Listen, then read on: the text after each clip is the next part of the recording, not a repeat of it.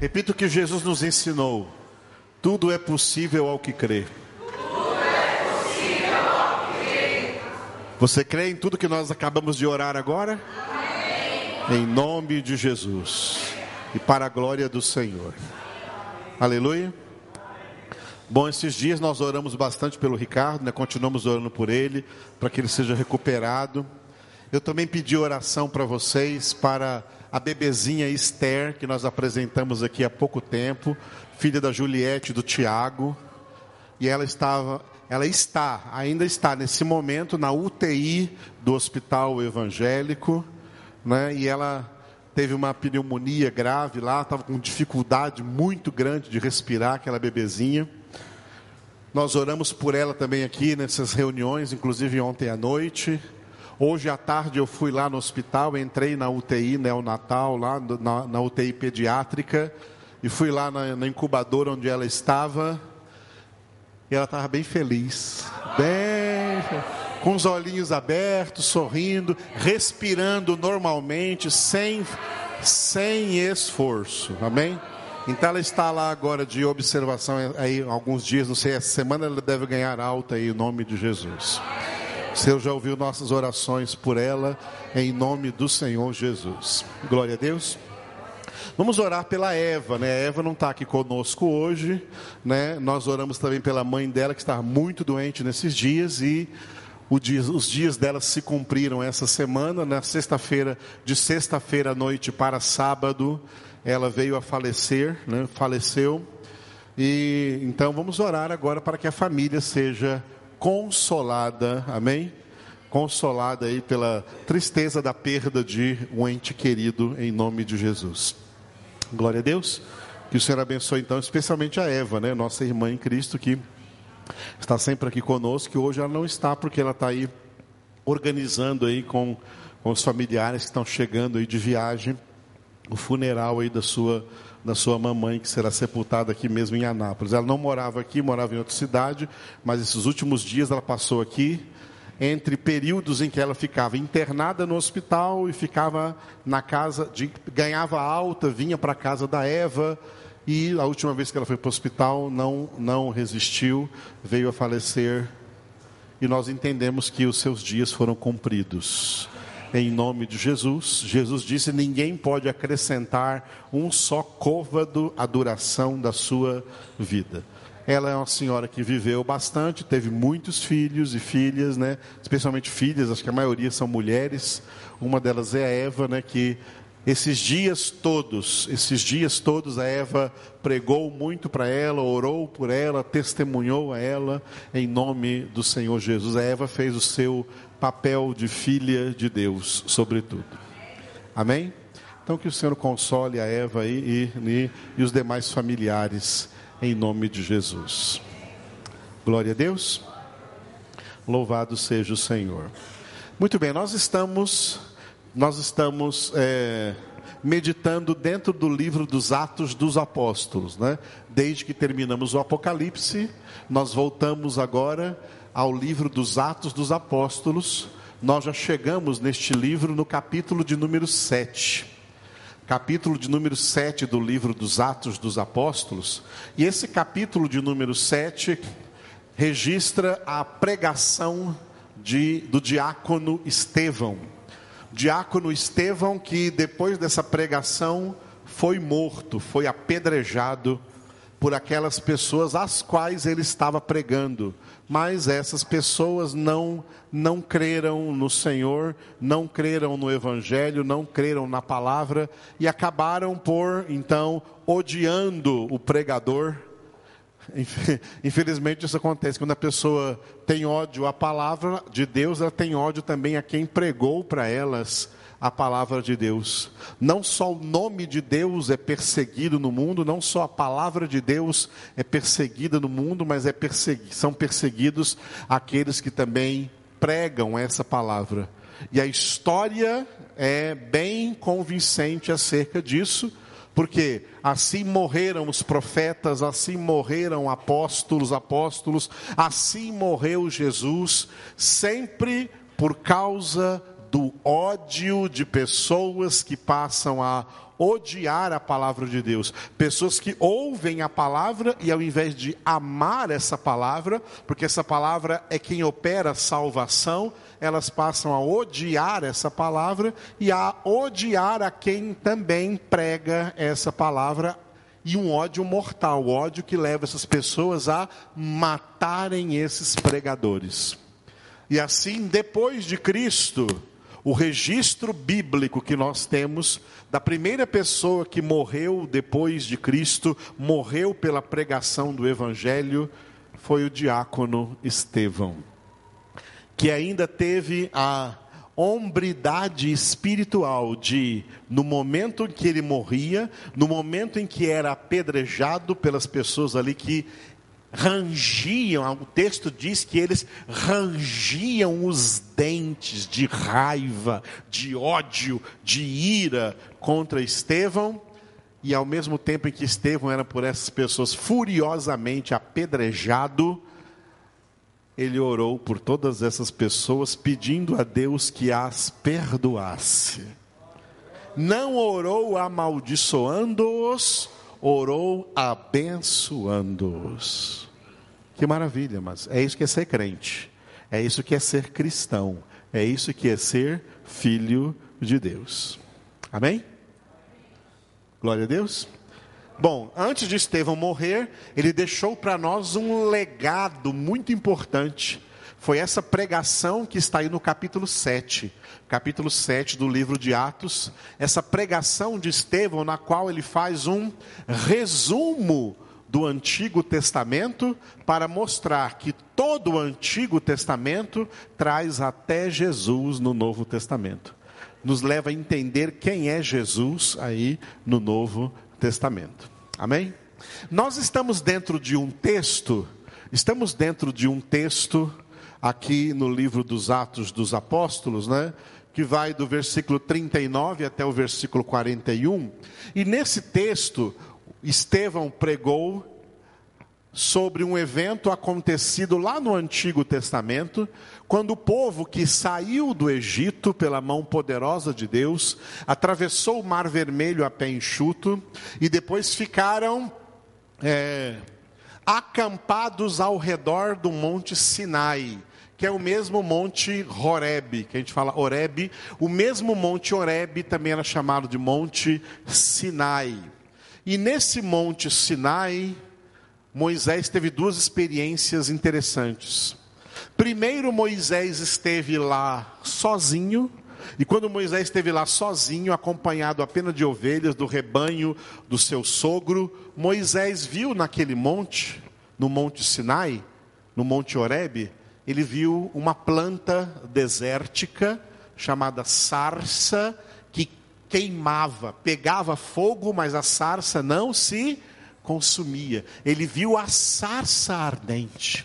E ele viu que aquilo era um sinal de Deus. E ele se aproximou para ver de perto a sarça ardente, se aproximou para ver um sinal de Deus, porque é para isso que servem os sinais de Deus, amados. Os sinais de Deus servem para nós nos aproximarmos mais de Deus. Glória a Deus se essa enfermidade, se essa pandemia aí é um sinal de Deus, é para nós nos aproximarmos mais dele. É para nós nos aproximarmos mais de Deus, para nós orarmos mais, para nós dobrarmos mais nossos joelhos, para nós nos humilhar mais debaixo da mão poderosa de Deus. Quando Moisés viu um sinal, ele se aproximou mais, e quando ele se aproximou mais, ele pôde ouvir a voz do Senhor falando com ele. Olha só, quando nos aproximamos mais de Deus, nós discernimos a voz de Deus falando conosco. Porque no mundo tem muitas vozes, no mundo tem muitos barulhos, e até dentro de nós tem muitas vozes, vozes de desejos, vozes de vontades, vozes de ideias, vozes de pensamentos, vozes de temperamentos. Quantas vozes temos dentro de nós e fora de nós? Quando nós nos aproximamos de Deus, essas vozes se calam e nós podemos discernir a voz de Deus falando conosco, porque Deus quer, Deus quer falar conosco. Quando Moisés se aproximou da sarça, ele pôde discernir a voz de Deus falando com ele, e Deus o chamou, e Deus falou para ele o que Deus queria dele. Deus quer falar para você ainda o que Ele quer de você. Deus quer falar para você ainda o que Ele quer de você. E você vai discernir isso, você vai ouvir isso, se você se aproximar da sarça. Sabe o que a sarça significa? A sarça representa a palavra.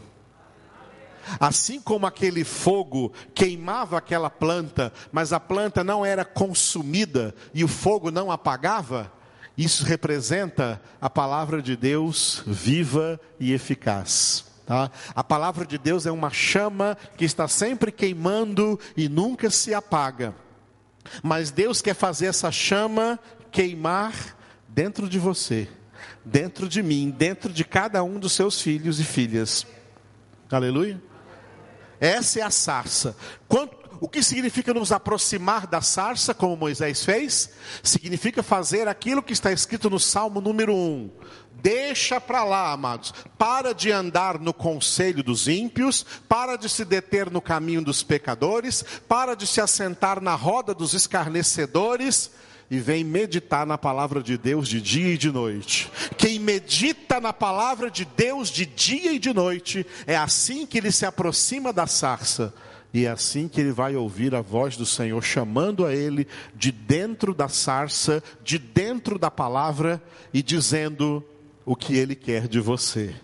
Dizendo o que ele quer fazer na sua vida e o que ele quer fazer ainda através da sua vida nesse mundo, em nome de Jesus. É assim que os filhos de Deus devem viver, com essas experiências tremendas espirituais com o nosso Deus vivo e todo-poderoso. Moisés ouviu ali a voz de Deus dizendo para ele o seguinte: Moisés, eu te chamei aqui, eu te atraí aqui até esse monte, porque agora eu vou enviar você lá para o Egito e você vai trazer de lá todo o meu povo, vai trazer de lá todo o meu povo e reuni-los aqui, nesse lugar onde eu apareci para você aqui nessa sarça, onde eu apareci para você aqui nessa planta. Moisés, depois de receber todas as orientações de Deus, ele foi ao Egito e ele foi tirando o povo de dentro do Egito, enquanto Deus enviava as dez pragas sobre aquela nação. Vocês conhecem muito bem essa história.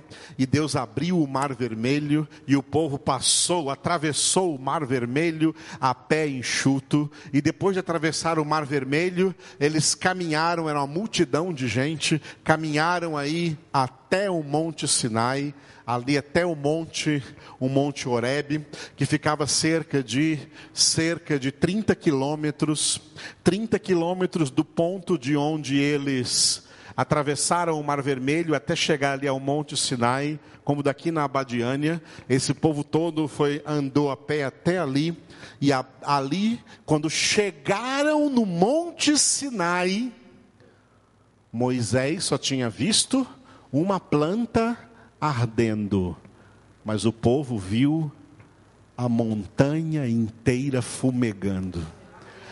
O Monte Sinai inteiro estava coberto por um imenso incêndio.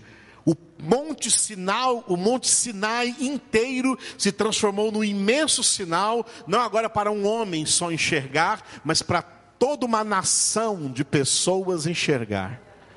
Eles enxergaram ali o monte ardendo. E Deus falou para Moisés assim, ó: Manda o povo se acampar aí ao redor do monte Sinai, e você sobe aqui, que eu vou dizer para você todas as palavras que você tem que transmitir para esse povo. Moisés subiu, o povo se acampou ao redor do monte Sinai, Moisés subiu por entre as chamas que, como não queimavam a sarça, não queimaram Moisés. E Moisés ficou ali em meio àquelas chamas, as chamas da glória de Deus que desceu sobre o monte Sinai, e ali Deus falou com Moisés as palavras que Moisés tinha que transmitir de depois a todo o povo de Deus. Maravilhosa essa história, né, irmãos? que mostra o agir de Deus, o modo de Deus agir, agir para conosco. É assim que Deus quer. Deus quer um povo que escute muito bem a sua palavra e que obedeça essa palavra. Amém? Infelizmente, durante todo aquele evento, houve um episódio negativo. Um episódio que nós intitulamos aqui, diga, bezerro de ouro. O que, que foi que aconteceu ali, né? Olha só, né? Então eu dei o título aí a esses versículos, do 39 ao 41, de bezerro de ouro. Por quê? No versículo 39, eles. O versículo 39 vai declarar que o povo, aquele povo chamado povo de Deus, eles, repita aí, desobedeceram a Moisés. Moisés representa Jesus. Moisés representa Jesus.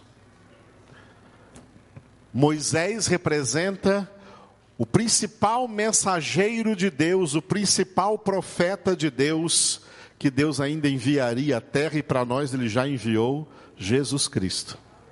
Jesus é o Verbo de Deus, Jesus é a palavra viva e eficaz, Jesus é a própria palavra de Deus, Jesus é não é só o mensageiro de Deus, mas ele também é a própria mensagem que Deus tinha para dar a nós. A pessoa de Jesus é a palavra de Deus. Moisés representava Jesus, tá? Moisés representava Jesus. E o povo de Israel, o que eles fizeram? Desobedeceram a Moisés. Muitos crentes muita gente chamada evangélica, muita gente chamada crente, muita gente chamada protestante está em franca desobediência à palavra de Deus. E Jesus disse: Quem ouve as minhas palavras e não as obedece, quer dizer, não as pratica, edifica sua casa sobre a areia e grande será a sua ruína, isso será condenação. Já tem muitos crentes no inferno hoje. Já tem muitos crentes condenados. Crentes que em vida não obedeceram o nosso Moisés, não obedeceram o principal Moisés de Deus que se chama Jesus, não obedeceram Jesus, não obedeceram a palavra. Amados, o céu não é dado apenas porque Deus é bonzinho e quer levar a gente para o céu. O céu é dado a obedientes, a quem obedece a Deus, a quem obedece a palavra de Deus. E foi por isso que Jesus disse assim, francamente, Jesus falou francamente: nem todo que me diz Senhor, Senhor entrará no reino dos céus, mas o que faz a vontade do meu Pai que está nos céus. Quem obedece ao Pai, quem obedece a Deus, quem obedece à palavra, obedecer a palavra é obedecer Jesus. Esses verão a Deus. Quem não obedece à palavra, não adianta ficar por aí dizendo que é crente e que ora Senhor, Senhor, mas na prática, no dia a dia, dentro de casa, no seio da família ou no trabalho, no lugar de que exerce sua profissão ou que estuda numa faculdade ou numa escola, se é jovem, ou aonde quer que esteja no meio da sociedade, se não é um praticante da palavra de Deus, como Tiago também escreveu no capítulo 1 da sua epístola, não sejam apenas ouvintes da palavra, mas praticantes dessa palavra. Quem não pratica a palavra, não é por dizer que é evangélico que está salvo, não é por dizer que é crente que está salvo, não é por dizer que é batizado, que ceia todo mês que está salvo. O céu é para obedientes. Aleluia. O alfabeto do mundo é ABCD e o de Deus é obedecer. Obedeça a Deus, obedeça. Qual foi o exemplo que Jesus Cristo, Filho de Deus, nos deu na terra? De obediência ou de desobediência? De obediência. E de obediência até quando? Até quando Jesus obedeceu? Até a morte e morte de cruz, tornando-se obediente até a morte e morte de cruz. Em Atos, nós quando chegamos no capítulo 11, versículo 26, foi a primeira vez em que os discípulos de Cristo foram chamados de cristãos. Atos 11, 26. O que significa ser cristão? Cristão significa ser obedientes a Jesus Cristo. Tem muita gente por aí que se chama cristão e não é cristão coisa alguma, porque não obedece Jesus Cristo.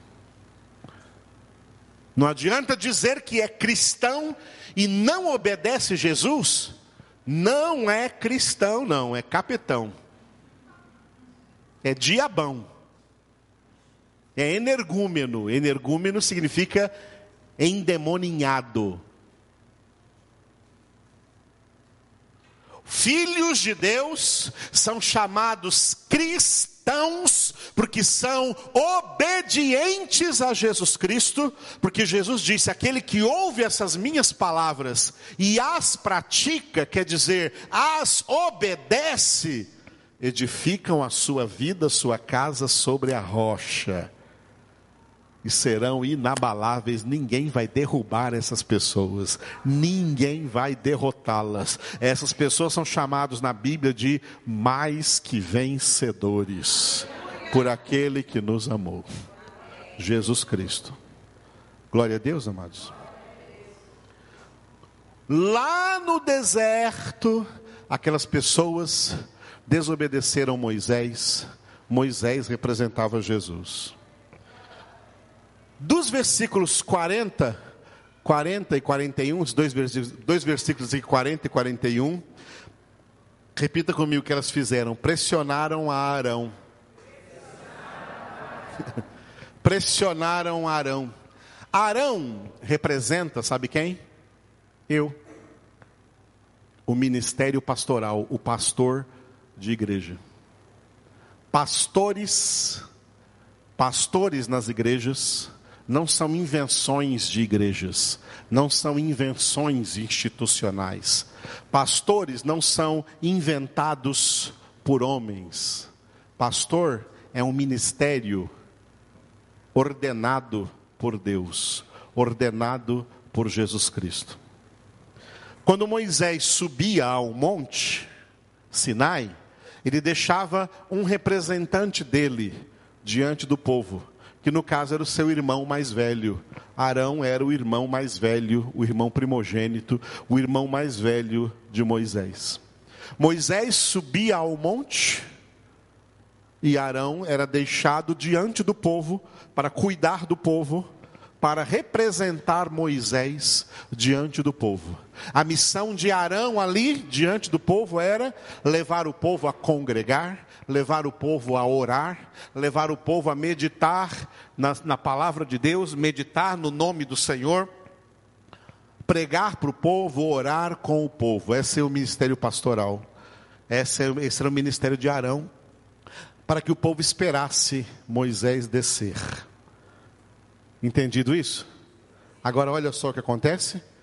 Jesus, o nosso Moisés, depois de sua ressurreição, ele subiu o Monte Sião espiritual, ele subiu a Nova Jerusalém, ele subiu à casa do Pai, ele está sentado à direita do Pai, ele está intercedendo por nós. Antes de subir, ele instituiu na terra o ministério pastoral, para que os pastores que ele ordenou o representem, o representem e preguem o seu evangelho e orem pelas pessoas e ensinem as pessoas a esperar que ele desça e volte pela segunda vez. É esse o ministério pastoral. É isso que nós, pastores, temos que fazer: pregar a palavra, orar com os irmãos, ensinar a palavra, fazer discípulos de Cristo, não nossos. Tem pastor por aí fazendo discípulos deles. Não, essa não foi a ordem de Jesus, são falsos pastores. Tem muitos falsos pastores. E existem diferenças entre falsos pastores e verdadeiros pastores. Uma dessas diferenças, falsos pastores estão fazendo discípulos para eles mesmos. Discípulos para eles mesmos. Ó, oh, fulano é meu discípulo, fazendo discípulos para eles mesmos. Verdadeiros pastores não fazem discípulos para si mesmos, eles fazem discípulos de Jesus. Eles fazem discípulos para Jesus. Eles fazem discípulos ensinando tudo quanto Jesus ordenou, ensinando a palavra de Deus. Eles são verdadeiros pastores. Onde você achar um pastor ensinando a palavra de Deus, querendo formar discípulos de Jesus, esse é um verdadeiro pastor. Onde você achar pastores com pregações meio atravessadas, e no meio dessas pregações você percebe que esses pastores estão querendo formar discípulos dele, você é apegado nessa pessoa, você é dependente dessa pessoa, pode desconfiar, porque esse não é um verdadeiro pastor. O sangue dos pastores não tem poder. O sangue de Jesus tem poder. Eu já vi pastor chegando para pessoas, eu estou, eu estou pagando um preço por você. Que preço, coisa alguma? Quem pagou preço por você foi Jesus, ele pagou um alto preço. Não há preço algum que eu possa pagar por você. Não é esse o meu ministério, esse era o ministério de Jesus. O meu ministério é mostrar para você quem Jesus é, mostrar para você a palavra dele, mostrar para você o que ele mandou você aprender e obedecer na sua palavra, porque você foi remido pelo sangue de Jesus para ser discípulo de Jesus. O verdadeiro pastor forma discípulos para Jesus, não para si mesmos, não de si mesmos, mas discípulos de Jesus. Agora eu vou dizer uma coisa para vocês. O homem é tão corrupto que no meio de toda congregação existem ideias corruptas, existem sentimentos corruptos existem manifestações corruptas. E essas manifestações corruptas levam essas pessoas a ficarem contra o pastor. E pressionarem o pastor a querer dar para elas aquilo que Deus não mandou. Aquilo que o nosso Moisés que subiu ao monte não mandou, mas que elas querem que tenha na congregação. Elas querem que tenha isso na igreja. Já veio muita gente para mim e pastor, se eu não fizer tal coisa na igreja, eu vou sair da igreja. Eu falei, pois saia, porque se você sair da igreja, você não é igreja. Você não é parte do corpo de Cristo. Igreja é corpo de Cristo. Igreja é corpo de Cristo. Esse corpo só tem uma cabeça, e essa cabeça se chama Jesus. Jesus Cristo é a cabeça da igreja. Nenhum pastor é cabeça da igreja, Jesus Cristo é cabeça da igreja. Pastor é membro do corpo como cada crente também é membro do corpo, e todo membro do corpo obedece à cabeça, e se um membro não obedecer à cabeça, ele está provando que não faz parte desse corpo. É difícil entender isso? A igreja é de Jesus Cristo, irmãos. A igreja é de Jesus Cristo. Eu encontro tanta gente na rua que pergunta para mim, pastor, onde é a sua igreja? Eu falo assim, eu aproveito essa, eu aproveito essa pergunta e falo assim, ô oh, irmão, não tenho igreja não. Ô, oh, você não tem igreja? Não, não tenho não. Mas você não é pastor? Eu sou pastor, mas eu não tenho igreja não. Quem tem igreja é Jesus.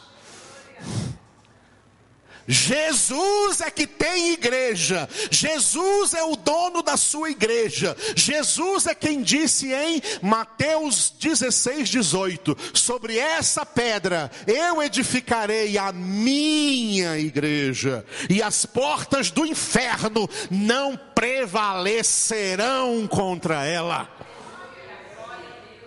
É Jesus que é o dono da igreja. É Jesus que é o supremo pastor. O ministério pastoral é formado de pessoas que ele ordena para o representarem diante das ovelhas. Mas esse pastor também é uma ovelha. 1 Pedro capítulo 5, versículos de 1 a 4, o apóstolo Pedro, que era um apóstolo, também se identifica como pastor como presbítero, porque pastor e presbítero é a mesma coisa do Novo Testamento. E ele diz ali que ser pastor é ser modelo para as ovelhas, ser exemplo para as ovelhas.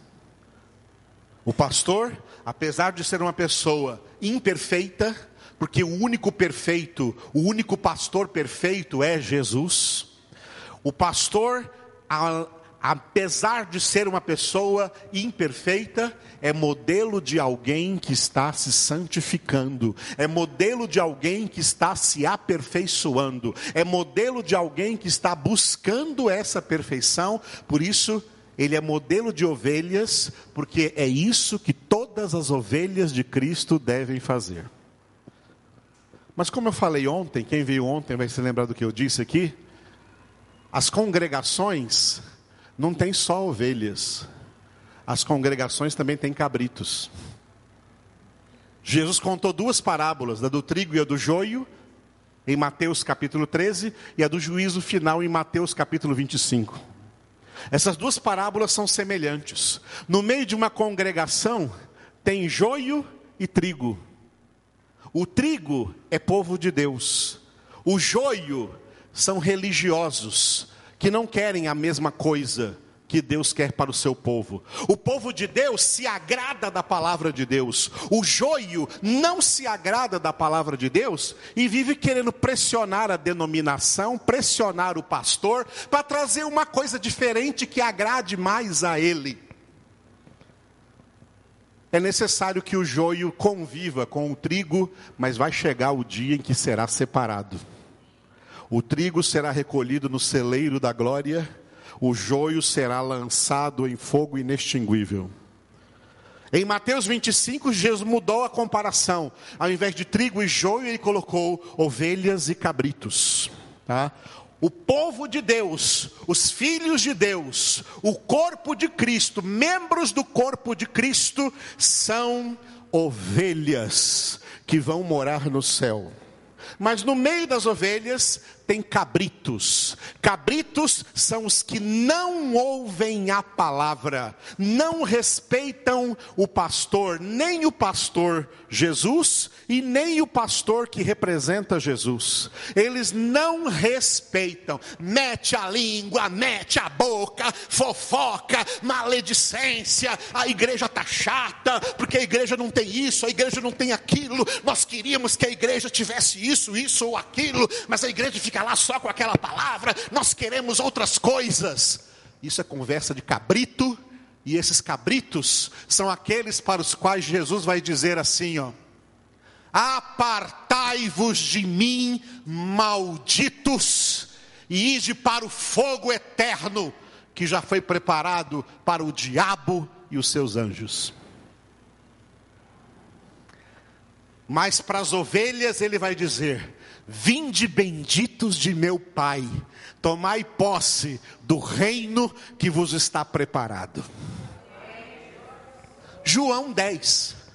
Como eu estou passando aqui por Atos, eu já passei por todo João. Quem lembra aí de eu passar aqui por todo João? Alguém lembra que eu preguei todo o Evangelho de João aqui na igreja? E eu passei pelo João 10, onde Jesus definiu quem é ovelha, e por essa definição você pode saber se você é ovelha ou se você é cabrito. Em João 10, Jesus definiu quem é ovelha. As minhas ovelhas ouvem a minha voz, elas não ouvem a voz de estranhos, antes fogem deles, elas ouvem a minha voz elas me seguem, eu as conheço, elas me conhecem, eu lhes dou a vida eterna e ninguém jamais as arrebatará das minhas mãos. Essas são ovelhas. Jesus não é pastor de cabritos, Jesus é pastor de ovelhas. Diga alto: Jesus não é pastor de cabritos. Jesus é pastor de ovelhas. Ovelhas se submetem à palavra do pastor. Entenderam, amados? Ovelhas ouvem o evangelho de Cristo e reconhecem esse evangelho e obedecem a esse evangelho. Cabritos não gostam do evangelho Cabritos não gostam do evangelho. Eles querem pressionar a igreja, eles querem pressionar o pastor, como eles aqui pressionaram Arão para fazer um bezerro de ouro para eles, para fazer um ídolo para eles, para fazer uma coisa que eles gostam mais. E que na igreja não tem, porque a igreja só tem aquilo que Jesus mandou. O que Jesus mandou a igreja fazer é: fazei discípulos, ensinando-os tudo o que eu vos ordenei. Jesus não, mandou, a igreja fazer mais nada, além de fazer discípulos, ensinando-os a guardar tudo quanto Jesus ordenou na Sua palavra. Aleluia, amados.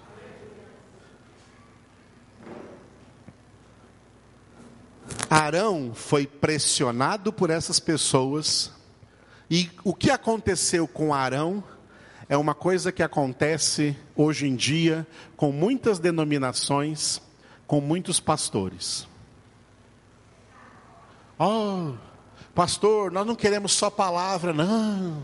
Palavra só é muito forte, palavra só é muito peso, palavra só afasta as pessoas, para atrair as pessoas, a gente tem que ter outras coisas mais atrativas, porque a palavra não atrai essas pessoas. Aí muita gente, muitos pastores,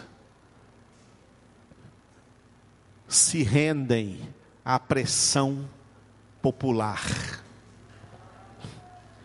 A voz do povo não é a voz de Deus. Entendeu isso? A voz do povo não é a voz de Deus. Repita comigo: a voz do povo, nunca foi a voz de Deus. E nunca será. O reino de Deus não é uma democracia. O reino de Deus é uma teocracia, é governo de Deus, por isso é chamado reino de Deus. E o reino de Deus tem uma única palavra, uma única verdade, que se chama Jesus, que disse: Eu sou o caminho e a verdade e a vida, ninguém, sem exceções, vem ao Pai senão por mim.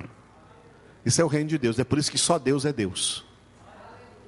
Só Ele tem essa autoridade e Ele exerce essa autoridade. Está bem claro? Não adianta vir querer pressionar, porque esse Arão aqui não vai se dobrar a ninguém, a não ser ao Senhor. A voz do povo não é voz de Deus.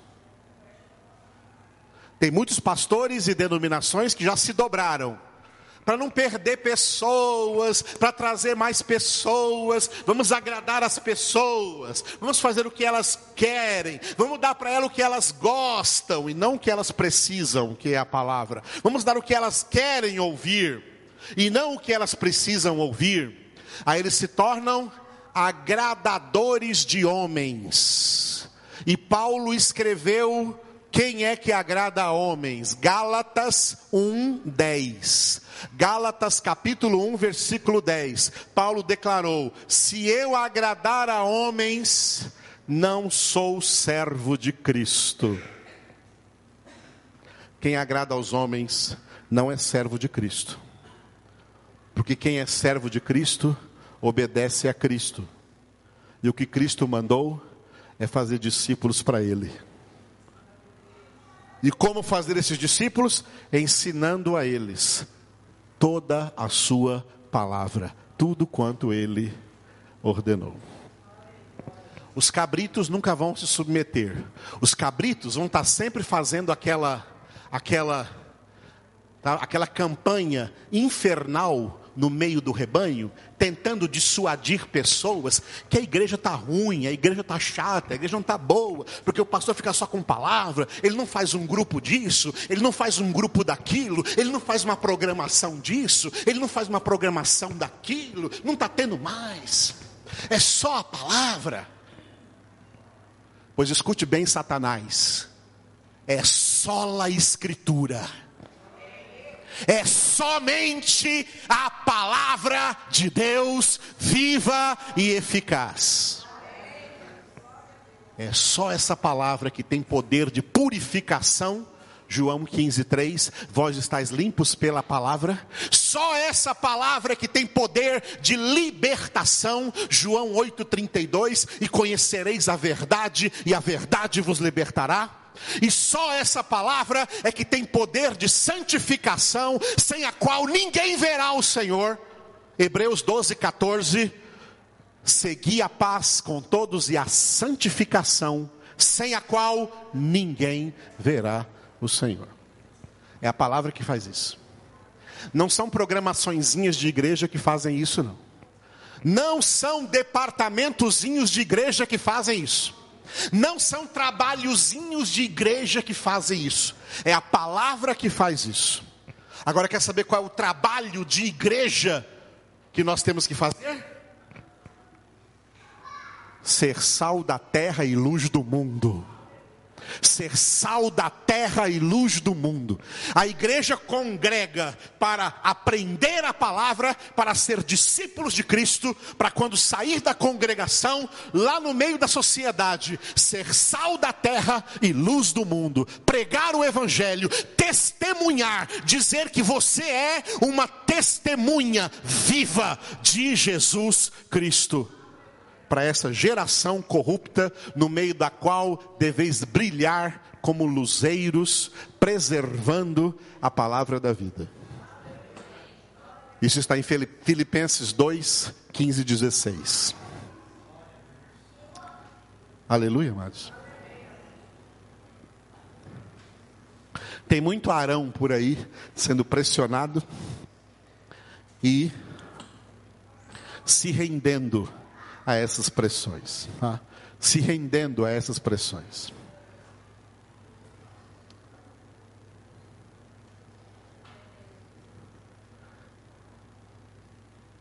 Eu aqui, pastor Edivaldo, não vou me render a nenhuma pressão.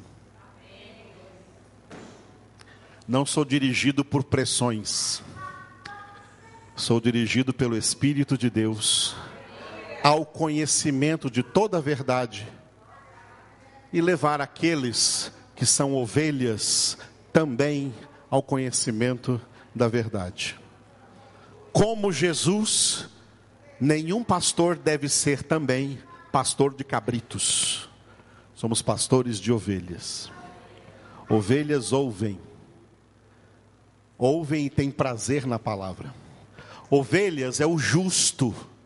A Bíblia diz: repreenda o justo e ele vai gostar dessa repreensão. Vai ser como óleo na sua cabeça. Ele não rejeitará. Mas a Bíblia diz: não repreenda o ímpio, cabrito é o ímpio, porque ele vai ficar contra você, ele vai te odiar.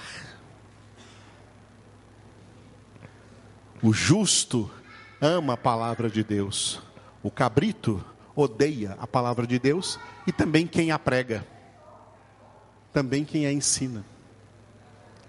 É porque a palavra de Deus, ela opera desse jeito. Ela repele o ímpio e ela atrai o justo. A palavra de Deus, ela repele o ímpio, ela atrai o justo. Então, o que, que o ímpio quer fazer?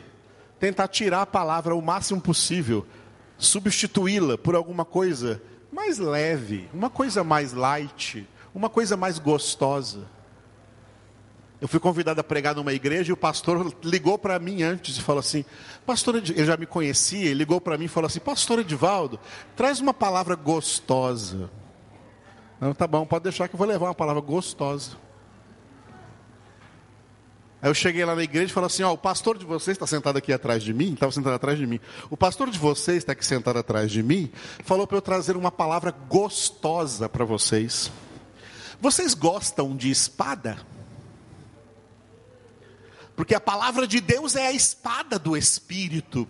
A palavra de Deus é viva e eficaz, mais cortante que qualquer espada de dois gumes.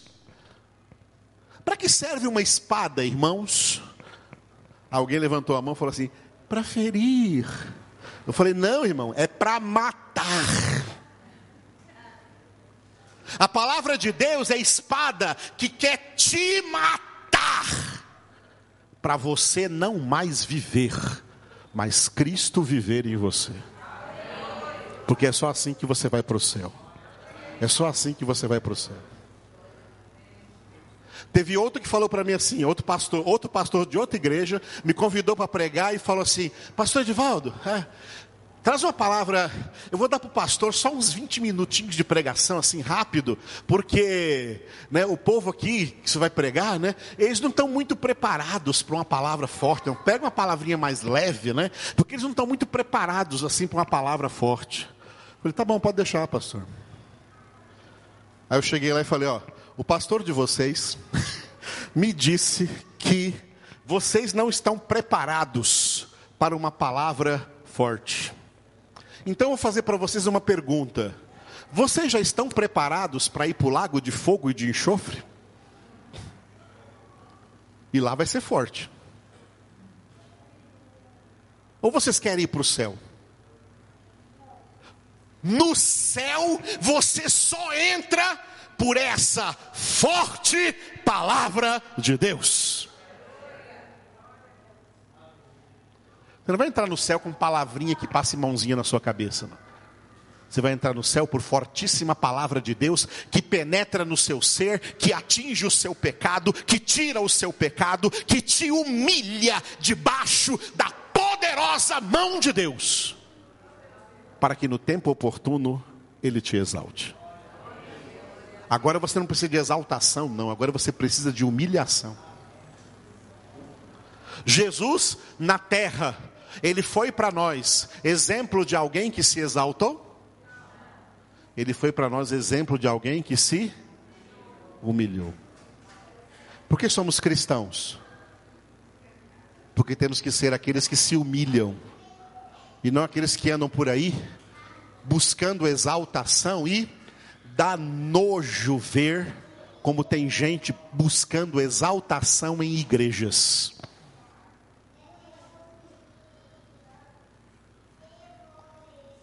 Não querem trabalhar, fazer obra de Deus, entre aspas, porque amam a Deus e amam as pessoas ou amam a palavra, querem fazer obra de Deus para serem glorificados, exaltados, reconhecidos, elogiados, e fazer um nome para eles mesmos, e não o nome, não exaltar o nome de Jesus. Isso é escandaloso, irmãos, diante desse verdadeiro Evangelho de Cristo Jesus. Viram por que Estevão foi apedrejado logo após a pregação?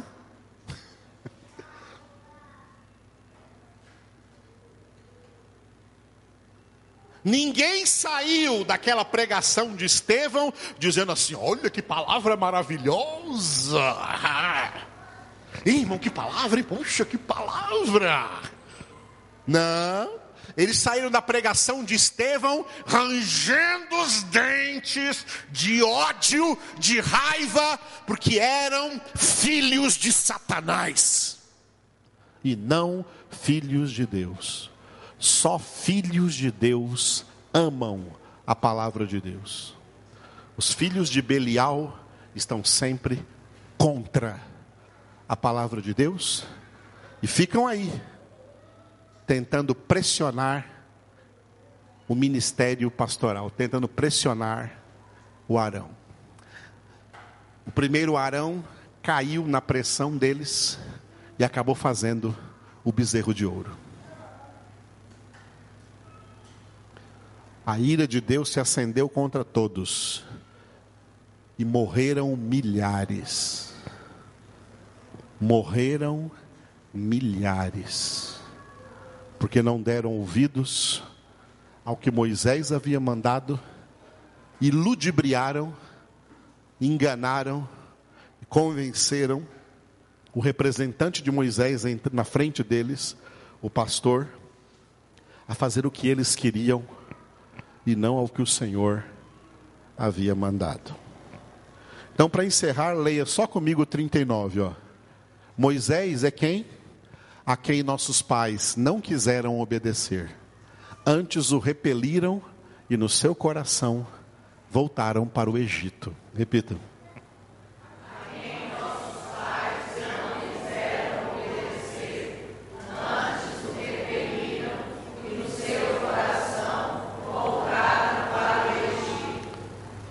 Aleluia. Não percam os próximos episódios. Quarta-feira eu vou continuar daí para frente. Aleluia. Vamos trabalhar esse livro dos Atos, porque através dele o Senhor está ou não falando conosco? As ovelhas sabem disso. Amém? Orem comigo agora. Obrigado, Jesus, por essa noite abençoada na tua presença. Obrigado pela tua palavra falada aqui aos nossos corações. Obrigado por estarmos aqui, Senhor, entendendo claramente a tua vontade em nossas vidas, Senhor, e através de nossas vidas. Que somos teus filhos, ó Pai, teus filhos para fazer a tua vontade, para buscar aquilo que é do teu querer, para fazer discípulos em nome de Cristo Jesus, ensinando a esses discípulos todas as coisas que eles precisam aprender para serem verdadeiramente feitos filhos de Deus. Louvamos, ó Deus, o teu nome, glorificamos a ti. Obrigado pela vida de todos que aqui vieram nessa noite para ouvir essa palavra. Obrigado por aqueles que ao longe, Senhor, estarão ouvindo essa palavra em seus lares, aonde quer que estejam aí nas redes sociais. Que essa palavra possa verdadeiramente percorrer, Senhor, os quatro cantos dessa terra e chegar aos ouvidos dos teus eleitos que escutam essa palavra, das tuas ovelhas que ouvem a tua palavra e se alegram porque são verdadeiras ovelhas do Senhor. Prepara as tuas ovelhas, santifica as tuas ovelhas, santifica o teu povo, para que todos estejam na presença do Senhor. Te adoramos, ó Deus, glorificamos, engrandecemos o teu nome, te louvamos por cada um aqui presente, Senhor, e te louvamos pela Estefânia que completou mais um aninho de vida no dia 12. Obrigado pela vida dela, Senhor. Encha ela com teu Espírito Santo e com teu amor. Continua conduzindo a vida dela, Senhor, poderosamente. E abençoa cada casal aqui presente, Senhor. Cada família aqui representada. Hoje à noite, Senhor, quando eles chegarem em suas casas, entra na frente deles em seus lares, levando ali, Senhor, a tua paz, a tua graça, levando ali a saúde, repreendendo todo mal, repreendendo toda enfermidade e manifestando na vida de cada um, Senhor, a tua graça, o teu poder, a tua unção, o teu amor, o teu conhecimento. Te louvamos por todos aqueles que têm sido, Senhor, fiéis à tua palavra, ó Deus, inclusive nos dízimos e nas ofertas, ó Deus. Abençoa-os, aqueles que vão fazer essa prática nessa noite. Abençoa também, Senhor, a Ava e o Guilherme, que completaram no dia 8 mais um ano também de casamento, de matrimônio. Abençoa a vida deles, abençoa a vida dos seus filhos, Benício e Gregório, e abençoa essa família. Entra nessa casa, tira todas as trevas desse lar e estabelece ali a luz do Senhor. Em nome de Cristo Jesus é que nós oramos e bendizemos e adoramos, glorificamos o teu nome, Senhor. Aleluia. Bendito